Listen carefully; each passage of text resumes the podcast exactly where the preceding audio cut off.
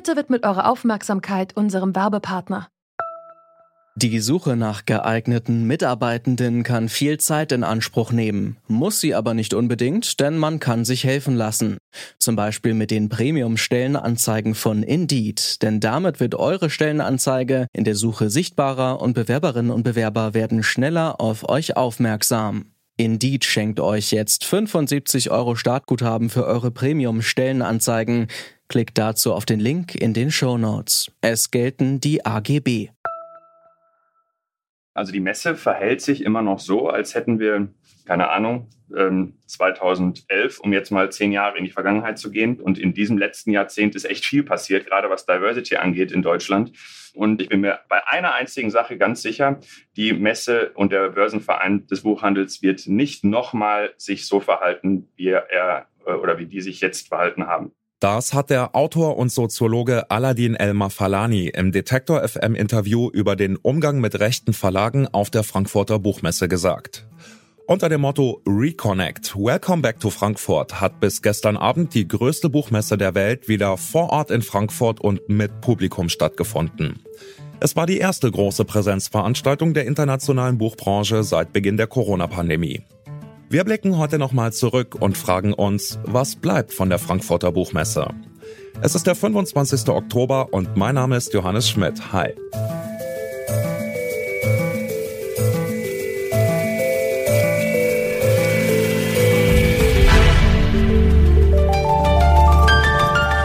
Zurück zum Thema.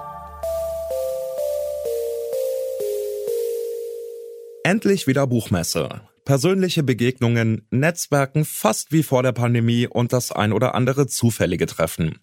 Meine Kolleginnen Ina Lebetjew und Mara Muck waren in Frankfurt vor Ort und haben mir erzählt, wie sie die Buchmesse erlebt haben.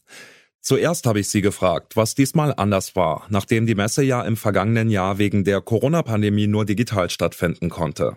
Es war auf jeden Fall weniger los als in den vergangenen Jahren. Also 2019 war ja die letzte Buchmesse, die richtig stattgefunden hat, live und in Farbe. Und dieses Jahr gab es etwa nur ein Viertel von Fachbesucherinnen und Fachbesuchern und Leserinnen und Lesern im Vergleich zu dieser letzten Messe. Und dieser Samstag, so dieser Magnettag, wo die meisten Leute aufs Messegelände strömen, der war auch tatsächlich ausverkauft und es gab aber auch noch vereinzelte Tickets für Freitag und äh, für Sonntag hätte man da noch was machen können. Und was also vom Aufbau her der Messe ganz anders war, haben wir uns sagen lassen, sind die breiteren Gänge. Es gab kein Gedränge. Also wenn man mal so richtig auf einer großen Messe war, dann kennt man das, wie man sich so durch die Gänge quetscht und alle kommen einem zu nah und so. Und ich war mal auf der Gamescom, da habe ich es erlebt. Ja. Genau, und das war hier überhaupt nicht. Also man hatte richtig Platz, man konnte Leuten aus dem Weg gehen. Auf den Rolltreppen hat sich nicht gestaut und es gab kleinere Stände und äh, auch viel weniger Aussteller, also viele Verlage, die auch einfach nicht gekommen sind und natürlich Maskenpflicht die ganze Zeit und 3G-Regel natürlich auch. Und äh, ergänzt wurde das Ganze durch ein paar digitale Formate. The Hof zum Beispiel, das ähm, ist eine Veranstaltung zum Netzwerken und seit diesem Jahr auch ganz neu die Masterclasses der Frankfurter Buchmesse, die schon im Vorfeld der Messe angefangen hatten. Also schon vieles, wie man es von den Messen von vor Corona kennt, aber eben schon mit Rücksicht auf die Pandemie. Ein großes Thema auf jeden Fall neben vielleicht der Pandemie und Corona war ja die Debatte um rechte Verlage, die auch mit Ständen auf der Buchmesse vertreten waren. Und es war, soweit ich weiß, nicht zum ersten Mal so, aber in diesem Jahr ist das Thema richtig übergekocht. Warum? Was ging da ab? Dieses Jahr war es einfach so, dass eben einer dieser kleinen ähm, neurechten Verlage einen sehr präsenten Stand hatte. Er war nämlich genau gegenüber vom Blauen Sofa, das ja von ZDF, Deutschlandfunk Kultur, Dreisat und Bertelsmann ähm, eine ähm, Präsentationsform ist für Schriftsteller und Schriftstellerinnen. Und in den drei Jahren davor oder in den vergangenen Jahren war es einfach so, dass die rechten Verlage eher am Rand der Messe präsent waren, mit Ständen, wo man einfach nicht so zufällig vorbeikommt. Und dieses Jahr war das einfach anders. Und ähm, eine Aktivistin hatte ähm, in den sozialen Medien darauf aufmerksam gemacht. Und daraufhin haben dann wiederum prominente Autorinnen und Autoren wie Nikita Thompson, Raoul Krauthausen oder auch Jasmina Kunke mhm. aus Angst vor rechtsextremen Anfeindungen und Übergriffen und eben auch aus Solidarität spontan ihre Teilnahme von der Frankfurter Buchmesse abgesagt und ähm, haben das halt eben auch so begründet, dass sie gesagt haben, es ist nicht vertretbar, auf einer Messe aufzutreten, die auch rechten Verlagen und Autoren eine Plattform bietet. Und ähm, der Journalist und Buchautor Mohammed Amjahid hat im Interview bei Detektor FM dazu auch Folgendes gesagt. Jasmina Kuhnke fühlt sich nicht bedroht, sondern sie wird bedroht. Und auch teilweise sehr konkret aus den Kreisen von diesen vermeintlichen Verlagen, was ja eigentlich nur ein Netzwerk von Neonazis und Rechtsextremisten darstellt, das hier auf der Buchmesse einen Raum bekommt. Deswegen bin ich auch so konsequent und nenne die Frankfurter Buchmesse nazi-positiv. Ein weiteres Argument, das eben auch sich solidarisierende Schriftsteller und Schriftstellerinnen benannt haben, war eben die Meinungsfreiheit. Ähm, einige Autorinnen und Autoren haben sich bei uns im Interview auch ganz klar zu diesem Thema positioniert. Zum Beispiel der Podcaster Friedemann Karek. Lasst euch nicht alles erzählen.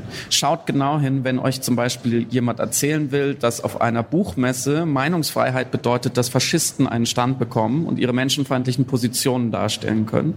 Das ist eine Geschichte, die uns äh, in diesen Tagen erzählt wurde. Vielleicht um die andere Geschichte, dass es einfach um Geld ging und man nicht so genau hingeschaut hat, ja, sozusagen zu covern. Der Boykott, über den wir ja gerade schon gesprochen haben, hat aber eben auch seine Schattenseiten. Das sagt der Schriftsteller und Wissenschaftler Aladin El Mafalani dieser Aufruf zum Boykott, das ist eine politische Strategie, anders wurde es zumindest von niemandem gelesen.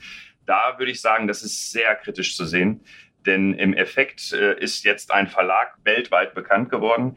Ähm, auf der Buchmesse fehlten eine ganze Reihe POCs und, und äh, anderer äh, Stimmen, die eigentlich wichtig wären, dort äh, stattzufinden. Und am Ende sehe ich nur Verlierer, denn dahinter eine politische Strategie war und so wurde es zumindest gelesen. Also jede Menge kontroverse Positionen rund um die rechten Verlage, die auf der Frankfurter Buchmesse vertreten waren. Wie hat sich das denn auf die Stimmung vor Ort ausgewirkt? Gab es vor Ort Diskussionen oder Vorfälle? Ja, das äh, Thema hat sich auf jeden Fall ausgewirkt und wir haben natürlich an den ersten Tagen vor allen Dingen auch immer wieder darüber gesprochen und es war immer wieder präsent und wurde immer wieder aufgerufen und auch wir waren ja im Grunde betroffen, denn es gab auch einige Interviews, wo wir eben Absagen verkraften mussten, die wir dann eben nicht führen konnten, die wir geplant hatten.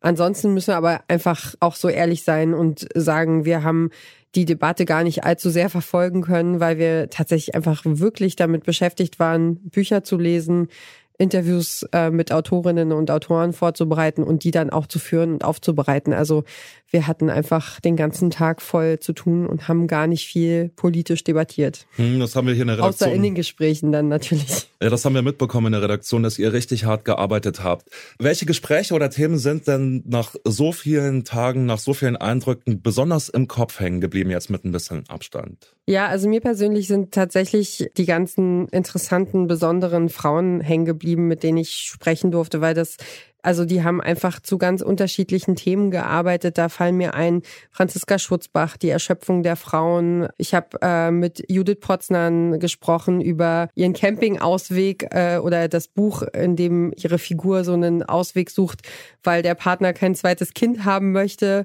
Das nächste Buch war Caroline Rosales, Das Leben keiner Frau. Da geht's dann so um die Krise ab 50.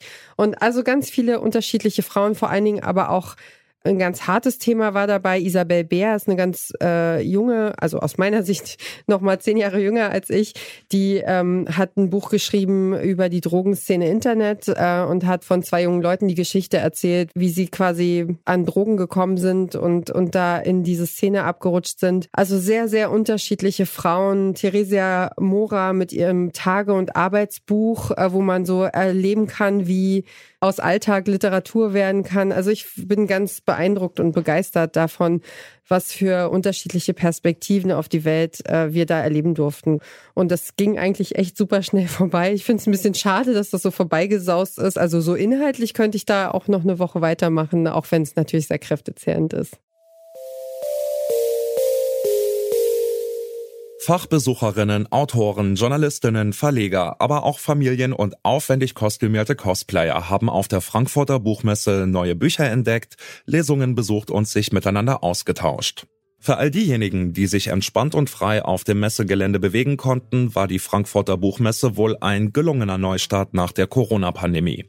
Die Debatten über Rassismus in unserer Gesellschaft werden indes lauter. Dem müssen sich auch VeranstalterInnen großer Events wie der Buchmesse stellen. Sonst dürfte die Debatte über den Umgang mit rechten Verlagen die Messe auch im kommenden Jahr überschatten. Das war's von uns für heute. An dieser Folge mitgearbeitet haben Jonas Nikolik, Mara Muck, Ina Lebetjew und Andreas Popella. Chef vom Dienst war Oliver Haupt und ich bin Johannes Schmidt. Ciao und bis zum nächsten Mal. Zurück zum Thema vom Podcast Radio Detektor FM.